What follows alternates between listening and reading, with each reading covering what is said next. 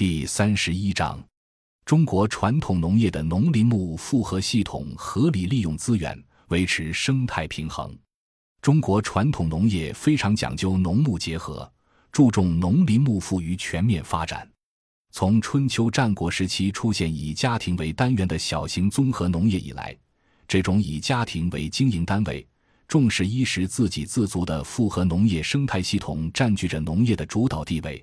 至明清近代出现大量农林牧复合经营系统，这些都体现了以系统观点构建和优化农业结构，达到充分而合理利用自然资源、维护生态平衡的思想，实现各业互相依赖、互相促进，达到良性循环、整体优化的目的。例如，在对资源保护和生物间相生相克关系的有一定认识基础上，对多种邻国。农作物和畜禽鱼进行合理搭配与布局，创造了下列结构模式，有利于农业生态系统持续高效。这些模式至今仍在广大农村广泛应用：一、农田负重轮作和作物间种。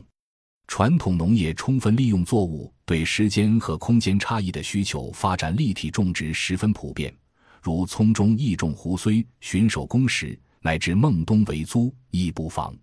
犹如瓜豆见种瓜性弱，苗不独生，故需大豆为之其土。瓜生不去豆，则豆反善瓜，不得滋繁茂。其民要术种瓜篇。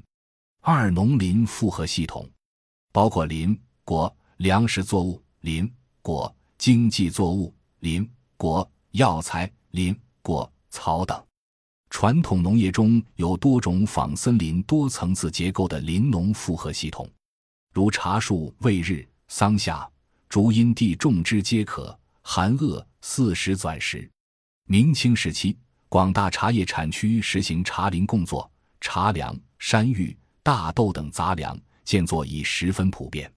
长期以来，南方地区在桑、山、桂树等建种木薯、山芋、小麦等也是常见的林农复合系统。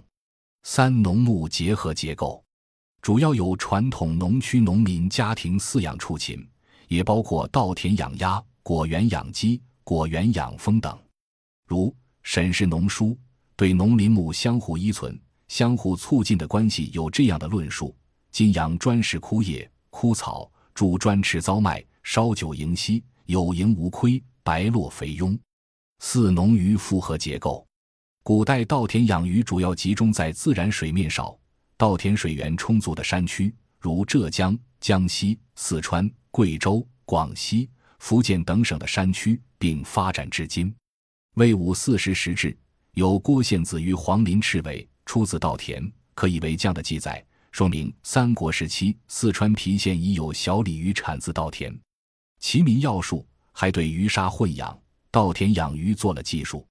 除了普通的稻田养鱼外，还出现了田塘结合。荡田结合、稻鱼轮作等稻田养鱼模式，如长江流域和江南地区，早在汉代便在广大农区修筑了星罗棋布的波塘水库，形成了田塘配套盛产稻鱼的系统。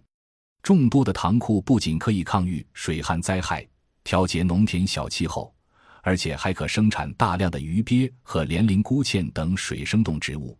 使江南水乡成为饭稻耕鱼的鱼米之乡。徐光启《农政全书》卷四十一说：“养羊或圈于鱼塘之岸，草粪则每早扫于塘中，以饲养草鱼；而羊之粪又可饲鲢鱼，一举三得矣。”在谈到养鱼时，也主张做羊圈于岸上安养，每早扫其粪于塘中，以饲草鱼；而草鱼之粪又可以饲鲢鱼。如此可以损人打草，这说明在明末时已把养猪羊和养鱼、养草鱼和养鲢鱼有机的结合起来。五基塘系统，根据低洼地区的自然条件特点，我国古代农民首创了水陆相互促进、立体种养的基塘系统。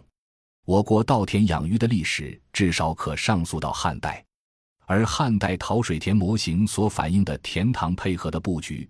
则可视为是江南水乡基塘生态系统的初级阶段。这种系统到了宋代已有明显发展。陈夫农书《地势之宜》篇提到：若高田是其地势，高水所会归之处，量其所用而凿为陂塘，约十亩田积损二三亩，以诸处水。春夏之交，雨水时至，高大其低，深阔其中，比宽广足以有容。与汉代的布局相比，增加了在塘基上种桑者、桑柽下细牛等内容，可视为基塘生态系统发展中的第二阶段。到明清时期，又有新的创造，进入了第三个阶段。